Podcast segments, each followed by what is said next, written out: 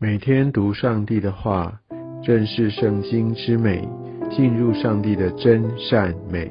家人们平安。我们今天进入到立位记的第七章，我们进一步的来看赎愆祭、平安祭以及祭司所当得的份。我们看到第一节赎愆祭的条例，他说这祭是至圣的。我想赎愆祭它指的是比较次要的一些零零星星的错误，但是任何的罪在神他的眼中没有一个是小罪的，因为神是圣洁的神，他说这祭是至圣的，所以我们可以看到在神的眼中对罪啊就可以表明神他的态度，他是一个祭邪的神。所以，我们即使在新约的时代，我们不要轻忽将我们的罪带到神面前的这种认罪悔改，不是马马虎虎的态度。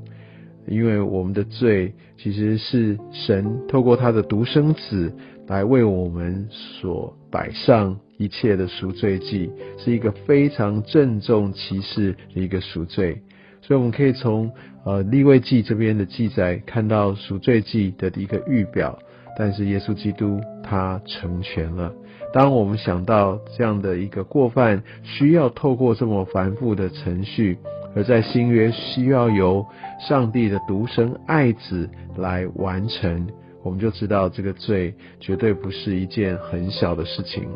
我们可以看到在经文当中第七节也说到赎罪祭怎样，赎愆祭也是怎样，两个祭是一个条例。所以我们也可以看到赎罪祭、赎愆祭，呃，除了这些的脂油最好的部分献给神，而祭司也可以得着呃这个祭物的祭肉。那第八节也讲到献燔祭的祭司，无论为谁奉献，要亲自得他所献那燔祭生的皮。我想这个皮也代表一个遮盖、保护的意思，所以这边也有一个属灵含义，就是。凡是献祭或者服侍人的人，他也在呃这当中也会同盟上帝的保守跟遮盖。而且在第十节这边说，凡素祭，无论是油调和是干的，都要归亚伦的子孙，大家均分。所以好像在这服饰当中，大家真是同甘共苦，大家同得果效。所以我想这个彼此分享，在我们服饰在团队当中，我想从立位记我们就可以看到上帝他的心意，他的一个运作的法则。接下来我们看到平安记。你可以看到，他要用无效饼啊，还有抹油的无效薄饼，还有这个用细面做的饼，跟感谢祭一起的献上。那我们知道，这个无效代表这样是一个纯净的，但是很特别，你会看到十三节要用有效的饼和为感谢献的平安祭与供物一同献上。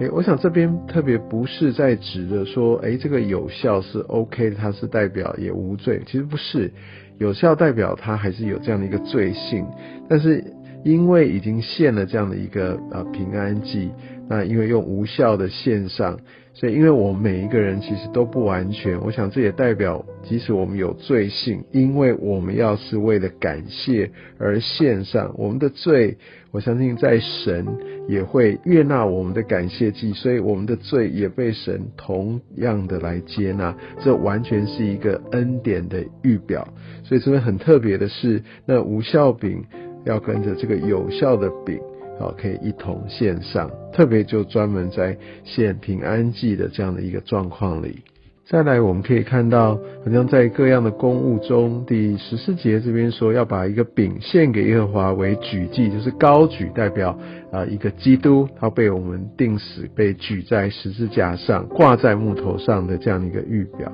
那这是要归给撒平安祭生血的一个祭司。十五节特别也提到，这样所献祭的肉啊，在献的日子吃，不可以留到早晨。我想这也意味着，我们都是来尝耶稣他新鲜的恩膏，甚至我们在献祭的时候，其实呃当天我们就完成，然后我们每天要经历新的恩典，其实也许每天都要重新重新的献祭。那我想不能够把以前所做这些的事情就觉得说好，这可以存留已久，我以前都做了。那现在还不够吗？我想在立位记，特别在这一边的一个教导跟这些条例，也提醒我们，所献的是要经常的献祭，将自己完全一次又一次的献上。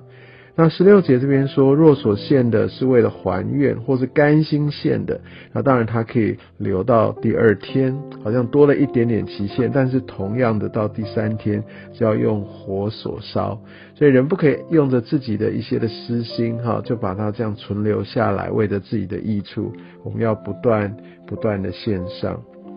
那第十九节这边说，平安祭的肉要呃，凡洁净的人都要吃，这个就是在律法上面规定，他没有摸的那些不洁净的物，哈等等，他是守这个规范的，他就可以吃。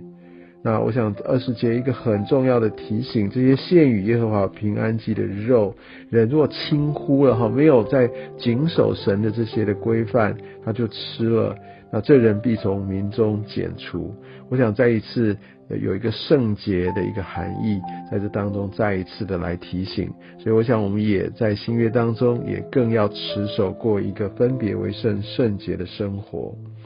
接下来我们可以看到，呃，对于这个吃血还有这个肥脂上面的一个禁止，因为血代表生命，我想在那个时候，呃，是很严格的这样的一个规范，而且这个些的脂油呢，是完全属神的，因为它是祭物当中最肥美的部分，所以我们千万不要窃取，呃，刚归神的这些的祭物。所以，我们其实生命当中那些最精华的部分，我们要想做，那也是我需要来献给神的。那我们如果不按神的心意来行事，其实某种程度也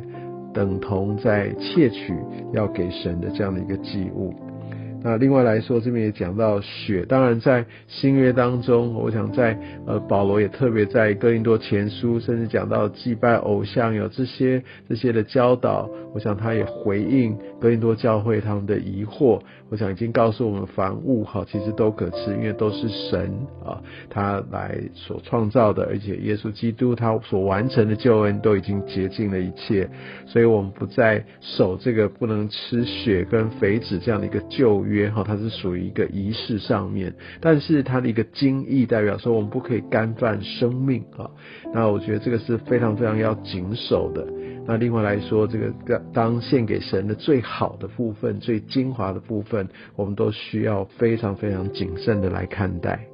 最后，在这一章中二十八节开始，就讲到祭司哈，他们在这个整个献祭当中啊，他们在摇祭他们的呃这样的一个胸哈，那是可以来来享用的，或者右腿可以做举祭，那这也是归他们的。所以我们可以发现，呃，其实神在这些专职服侍者当中，好在祭司，神总是会来供应他们，也会把很好的部分给他们。但是不要忘记，那最好。部分当归神的是没有任何人可以去干犯的，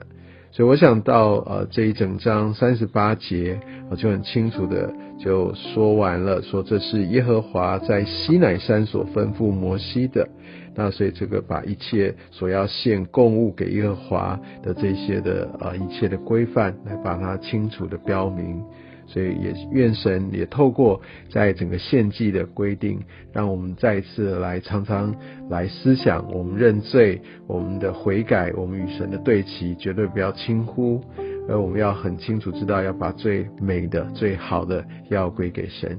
愿这些呃献祭相关的一些的规范，也能够成为今日呃我们在跟随神上面很重要的准则，以至于我们也可以进入神的保守跟祝福中。愿上帝祝福你。